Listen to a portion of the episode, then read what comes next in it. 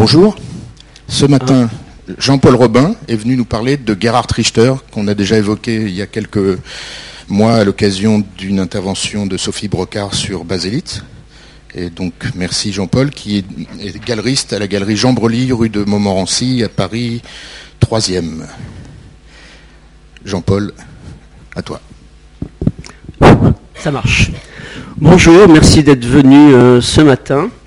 Donc je vais d'abord commencer cette petite présentation par un petit défilé d'images qui, euh, qui, est un aperçu du catalogue, un petit aperçu du catalogue raisonné de Richter, je dirais même un petit détail. Il n'y a pas d'ordre chronologique ni d'ordre thématique. Donc j'ai presque envie de, vous dire que ce que vous venez de voir hein, euh, sur l'écran, c'est une seule et même peinture. En effet, on retrouve dans chacune de ces séries des préoccupations et des, problématiques semblables.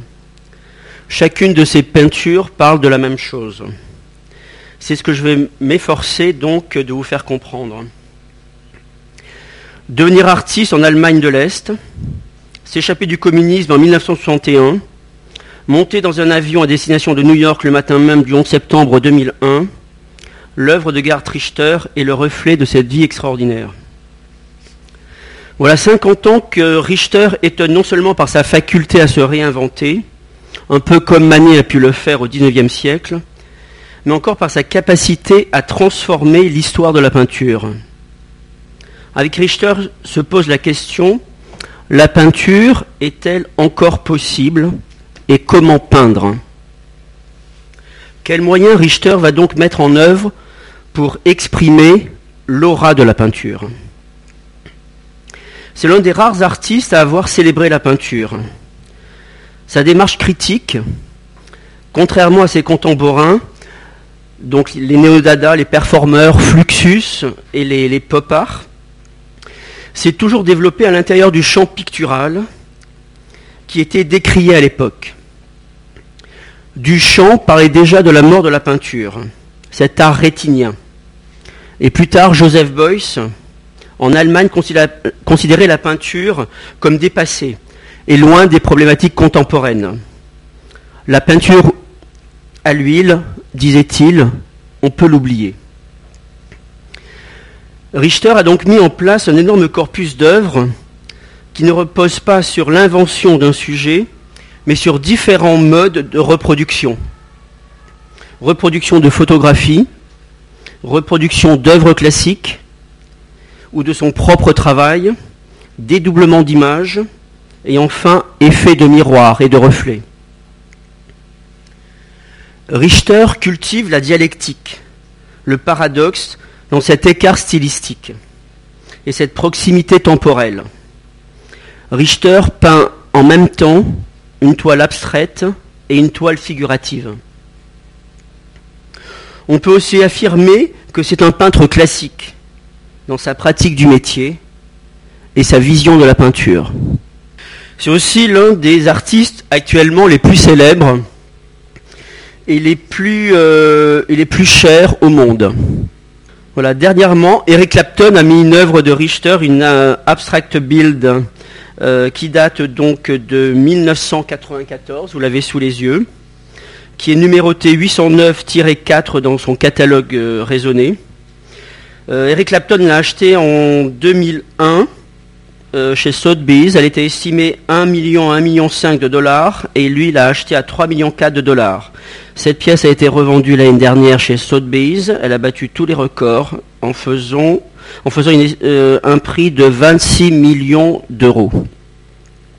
Voilà, jamais même une toile ancienne de Richter n'atteindra ce prix.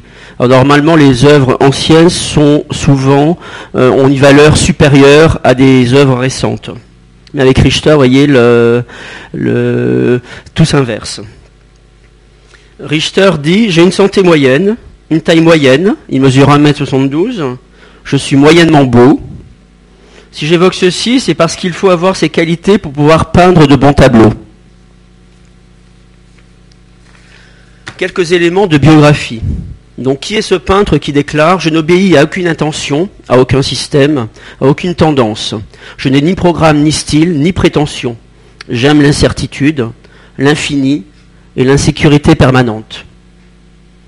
Il est né à Dresde en 1932. Son père était nazi. Il fera donc ses études de peinture à l'Académie des beaux-arts de Dresde. Études très classiques imposées par les normes, bien sûr, du réalisme socialiste. Et il se spécialise dans la peinture murale. En 1959, il visite la Documenta, la Documenta numéro 2. C'était donc cette énorme manifestation qui a lieu à Kassel tous les 4 ou 5 ans, qui était cette manifestation phare euh, en RDA. Et euh, c'était euh, RFA plutôt, et c'était en RDA vécu comme un véritable instrument de propagande de, de l'Ouest, où on représentait toute la décadence de, la peinture euh, de l'Ouest. Il y découvre euh, Jackson Pollock et Lucio Fontana, et donc il est marqué par cette insolence de leur travail, et découvre d'autres formes d'expression, la peinture abstraite notamment. C'est le déclic. Il décide de passer à l'Ouest. Il quitte la RDA, ses amis et ses parents qu'il ne verra plus jamais. En 61, il s'installe à Düsseldorf, peu avant la construction du mur de Berlin. Il poursuit une formation à l'Académie des Beaux-Arts, où Joseph Beuys vient d'être nommé professeur. Il fait la connaissance de Konrad Lug, qui deviendra plus tard son marchand Konrad Fischer, euh, à Düsseldorf. Konrad Fischer était le plus gros marchand, euh, on va dire, euh, en Allemagne et même au niveau mondial à l'époque avec Castelli aux États-Unis. Il rencontre aussi Sigmar Polk, qui est un grand peintre allemand qui est décédé en 2010, puis Blinky Palermo, qui est mort lui en 77, donc très très jeune à l'âge de 34 ans. En 62, il subit d'abord l'influence de Giacometti et de Dubuffet il commence à reproduire à l'huile des photographies. En 57, il se marie avec Marianne Euffinger, la future Emma qu'on verra dans une peinture, le nu dans l'escalier. Référence bien sûr au célèbre nu descendant l'escalier de Marcel Duchamp. Sa fille Betty, née en 66, elle aura trois toiles à son prénom. Deux peintures en 77, deux gros plans de visage et une en 1988, la tête tournée qui a fait donc l'affiche au centre Pompidou de sa rétrospective l'été dernier. Deuxième mariage en 1982 avec la sculpteuse Isa Gensken. Il se marie enfin en 1995 avec Sabine Moritz, qui donnera naissance à leur fils Moritz, du même nom. La même année, tous deux seront donc les modèles de la série S, comme euh, Sabine Mitkind. Et on parlera justement de Madone à l'enfant dans cette série.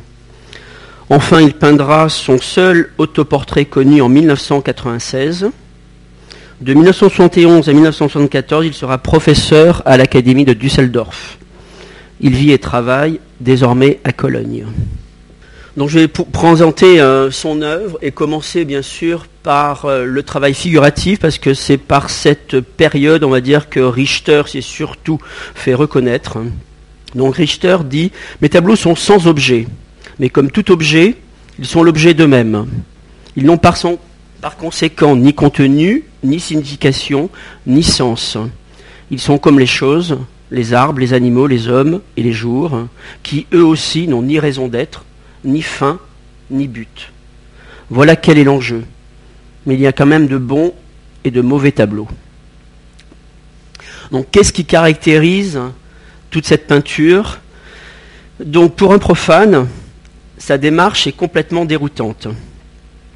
Par la complexité et la grande hétérogénéité, bien sûr, de, ce travail, par toute cette recherche qui fonctionne sur la dialectique, toute son œuvre est parcourue par une diversité thématique et des ruptures de style. Euh, il y a eu la rétrospective l'année dernière au Centre Pompidou qui, dans cette salle, bon, une bonne moitié, c'est bien, bravo, bravo, bravo. Pourtant, Richter n'est pas un artiste très connu en France, mais il faut dire qu'il a bénéficié d'une euh, très très large couverture médiatique. Donc, euh, moi j'ai vu la, rétrospective d'ailleurs, qui a d'abord commencé à Londres, puis à Berlin, et qui est venue ensuite à Paris. C'était trois aspects différents euh, avec un corpus d'œuvres sensiblement identiques. Il y avait à peu près 80% dans chacune des expositions qui étaient identiques, mais elles avaient toutes une présentation différente. À Londres, c'était une, une exposition complètement rétrospective et chronologique. À Berlin, c'était, euh, vu le lieu de, la National Gallery, la construit par Misanderau, euh, toutes les œuvres finalement euh, se mélangeaient, on va dire, visuellement.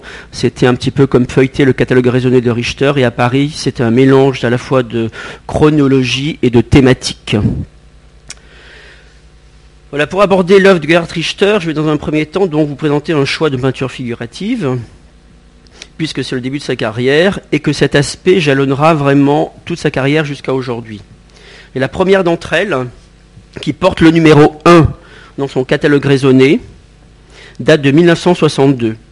Elle s'intitule Tiche, donc table. Elle mesure 90 par 113 cm.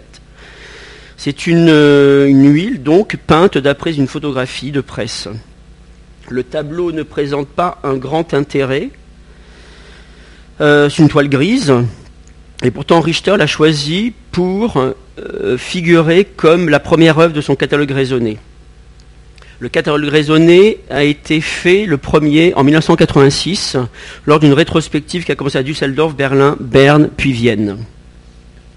Donc une œuvre assez emblématique parce qu'elle montre deux aspects techniques qui vont jalonner toute la carrière de Richter à savoir un travail figuratif, travail d'après-photo avec cette table, et puis donc euh, ce geste, euh, euh, ce geste, ce brouillage, on va dire, qui viendrait comme effacer l'image peinte en dessous.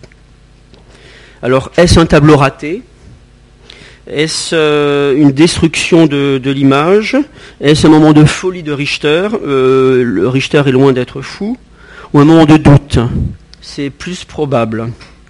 En, tous les cas, il y a une manière de euh, juxtaposer, on va dire, euh, un style classique, euh, étant donné sa culture en Allemagne de l'Est, donc une peinture figurative, et cette confrontation à la culture de l'Ouest, où l'abstraction était mise en avant. Donc au début des années 60, euh, tous les sujets de Gerhard Richter seront des sujets, euh, on va dire, relativement pop. On l'a qualifié de euh, artiste pop allemand. Donc il va utiliser des, des, objets usuels, il va utiliser des images qui proviennent de, de la presse, puis des images de son univers familial, et aussi également bien sûr des vues historiques. Donc pour commencer, cette série pour montrer un petit peu l'univers dans lequel il travaille dans les années 60. Je vais commencer par une peinture qui s'appelle Paysage égyptien. Donc toujours euh, un travail fait d'après photo qui date de 1964. La toile mesure 150 par 165. Donc euh, Nu espagnol 1967, une toile qui mesure 160 par 2 mètres. Motorboat, il existe deux versions de cette toile, 66, 70, 170 par 170. Il y en a une, une version qui est au Kunstmuseum de Bâle. Donc après une série d'avions, ça c'est un avion qui a été découpé dans, dans, la presse, un papier journal, 1963, 130 par 180. Encore d'autres avions, ça c'est des images historiques de guerre, bombardement. Alors là je vous montre euh, une vue de l'Atlas. L'Atlas de Richter, c'est un, concentré de toutes les photos qui ont servi à faire ces tableaux. Euh, donc bien sûr sur la gauche l'avion, les bombardiers. Et puis il doit y avoir Motorboat euh, au milieu que vous apercevez à peine là, le, tableau qui est à la Kunsthalle de, de Bâle. Donc ça c'est un peu le, le lexique de, tout l'œuvre, c'est aussi important que son catalogue raisonné parce que Richter s'est toujours appuyé sur ses photos, donc euh, photos trouvées, photos de, personnes euh, anonymes donc, et photos aussi prises par lui parce qu'il est aussi photographe. Et voilà un rouleau de papier toilette. Tout simplement, c'est une toile qui est de 65, 55 par 40 euh, cm. Donc pour restituer un petit peu l'ambiance de cette époque, Euh, je vous montre cette œuvre de Andy Warhol qui date de 1962, lui aussi qui s'intitule donc 129 euh, euh, morts dans, un crash d'avion. Elle mesure 254 par 183 cm et elle est au Ludwig Museum à Cologne. On voit très bien que Warhol aussi s'intéresse à ces problématiques là du quotidien en reproduisant comme ça la page d'un journal. Et là encore, euh, une double image d'un accident d'ambulance en 1963 par une toile qui mesure 3 mètres de haut par 2 mètres et elle est à la Dia Art Foundation aux États-Unis. Donc Richter va très très vite aborder aussi un sujet qui le préoccupe, qui est celui de la Seconde Guerre mondiale. Il s'aventure dans, la mémoire, la sienne avant tout, et celle de l'Allemagne. En 65, donc, il va peindre son oncle Rudy. C'est l'une des toiles les, on va dire, les plus connues de, Richter, puisque c'est lié à sa famille et lié à son passé. Elle date de 1965. Elle mesure 87 par 50 cm. Et donc, on voit son oncle en uniforme nazi. Puis viendra en même temps, cette même année, Tante Marianne. Tante Marianne, euh, elle mesure 1 mètre par 1 mètre 15. Tante Marianne est schizophrène et elle sera sacrifiée au nom de la race aryenne. RE2, c'est le médecin qui a conçu le programme d'eugénisme. Puis famille au bord de la mer. Elle mesure 150 par 2 mètres. Et c'est tout simplement au centre le beau-père de l'artiste. Le, beau-père de sa première femme. Ce beau-père était gynécologue en chef responsable de la stérilisation massive des malades mentaux. Sa clinique était proche du lieu où sa tante a été stérilisée et euthanasiée. Vous voyez un petit peu la vie de Richter. Donc là, c'est une série de huit infirmières dans une collection privée en Suisse, assassinées. C'est euh, huit femmes infirmières qui ont été assassinées. Et voilà euh, un travail de Warhol, toujours, en 64, une toile qui fait 162 par, euh, par 1 mètre. Et ce sont donc les fameux 13 euh, Most Wanted Men. Donc une série d'hommes célèbres. Donc ce sont les 48 portraits qui sont à Cologne, au Ludwig Museum aussi, qui datent de 72. Donc là vous pouvez reconnaître Proust, Einstein, Gide, Kafka.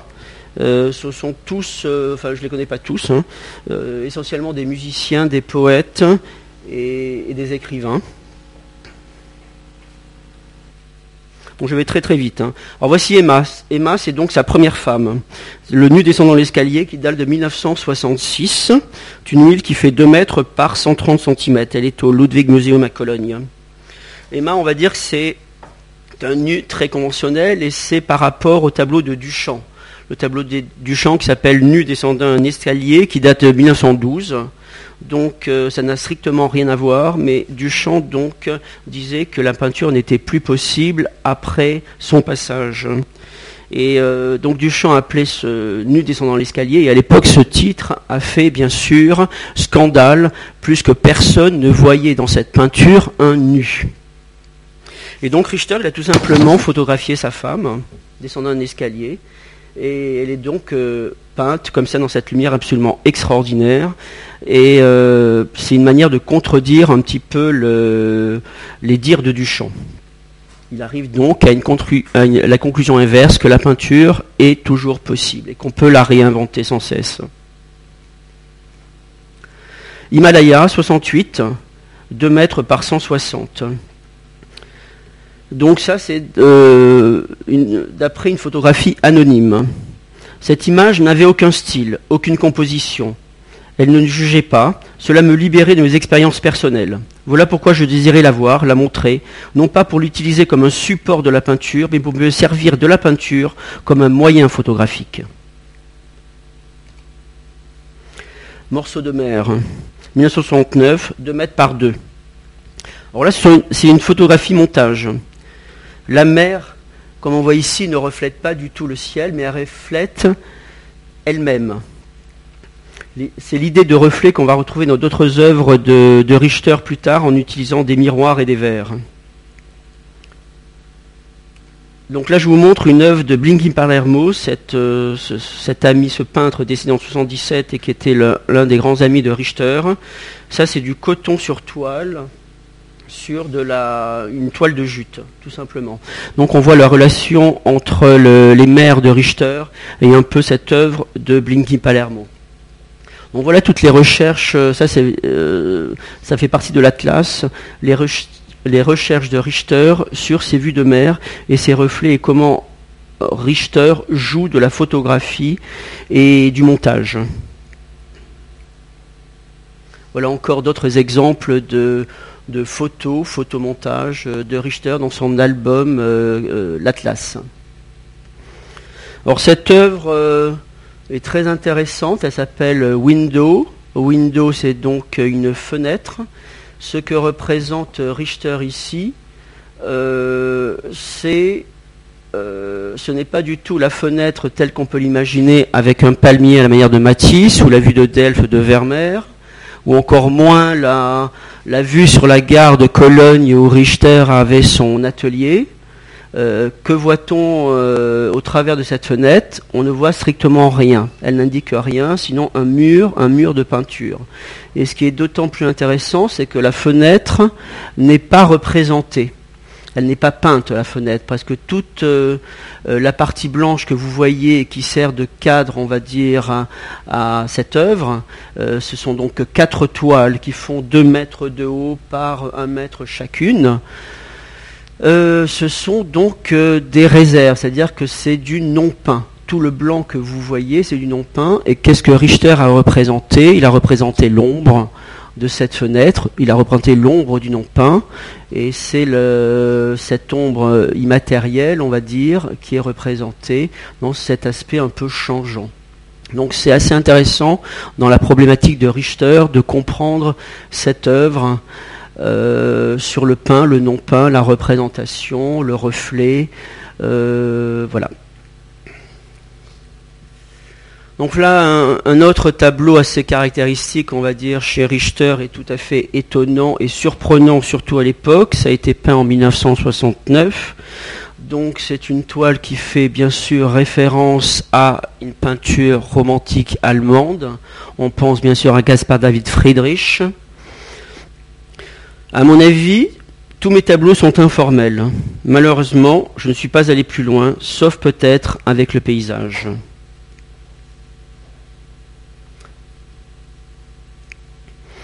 Comme dans les paysages romantiques du XIXe siècle, le ciel occupe une place énorme dans cette image qui est volontairement floue, insaisissable. Aucun élément ne permet de situer un lieu. Ce qui est travaillé là, c'est bien sûr le côté nuageux, la queue, la plasticité, la transparence et l'opacité de la peinture à l'huile. Lorsqu'on demande à Richter pourquoi il peint souvent des paysages, il répond J'ai envie de peindre de belles choses de manière à nous retourner un petit peu la question et nous faire interroger sur qu'est-ce que la beauté. Donc ce paysage est sensiblement, sensiblement, différent de la montagne que je vous ai montrée tout à l'heure qui portait le titre donc Himalaya. Parce que le peintre souhaite changer de méthode à chaque moment opportun. Le changement est bien sûr quelque chose d'essentiel dans le travail de Richter.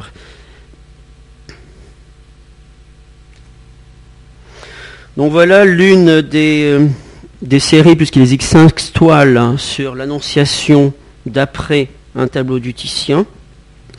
C'est une œuvre qui date de 1973. Il y en avait une présentée au centre Pompidou.